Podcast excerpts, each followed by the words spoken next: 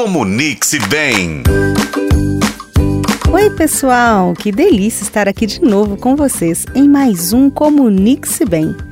Sabe, a comunicação, ela não é pensada muitas vezes por nós, como nós somos usuários, pensamos já na nossa língua e falamos, a gente acaba não analisando a comunicação como uma teoria com estudiosos, conceitos, mas a teoria da comunicação, ela é muito importante, porque ela avalia as relações que os elementos têm na comunicação, como que o fenômeno da comunicação acontece.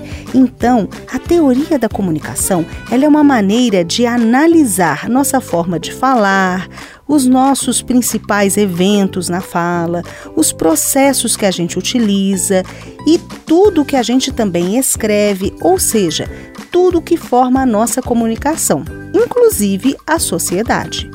E quando a comunicação começou a ser pensada, analisada, ela estudava basicamente o que acontecia na mídia. E ela começou a ser avaliada principalmente em 1910, quando teve um congresso de sociólogos lá em Frankfurt, na Alemanha.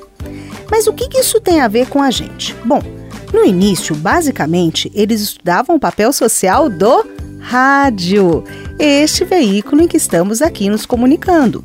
Por quê? O rádio foi a primeira grande mídia a alcançar proporções imensas e popularidade suficiente para ser caracterizada como um meio de comunicação de massa. Hoje nós temos vários outros meios de comunicação de massa, sim. O rádio, a televisão continuam sendo base para aquilo que a gente assiste e que a gente dá veracidade.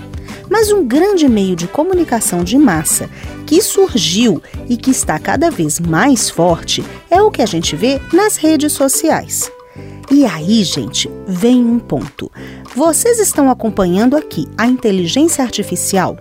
Pois é, o que está acontecendo é que entre as várias mudanças, hoje é possível a gente, na inteligência artificial, ter o que a gente chama de deepface, que é quando você coloca o rosto falso de alguém com a voz da pessoa num vídeo. E isso faz ter uma veracidade. É como se eu pudesse escolher aquele vizinho que eu não gosto, criar um vídeo com o rosto dele, com a voz dele, e aí as pessoas assistem, acreditam que aquilo seja real, e as pessoas começam a maldizer ou desdizer o outro ou isso até provoca grandes brigas, problemas muito, muito sérios. Há pessoas que sofreram na internet por serem acusadas do que não fizeram e que acabaram até morrendo. Bom, esse é o grande ponto. Nós temos que ter cada vez maior cuidado com o que a gente pega na rede social.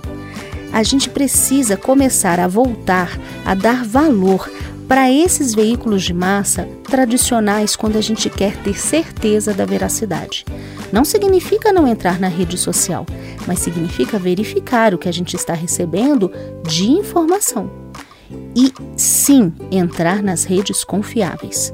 E se você quer uma rede confiável, entre, por exemplo, aqui na rede do jornal O Tempo. É um grande diferencial a gente ter realmente pessoas que estudam e pesquisam para falar aquilo que fazem. Isso vai dar credibilidade e segurança. E a nossa comunicação não pode estar à mercê de pessoas más que querem mandar mensagens nos nossos WhatsApps e nos enganar.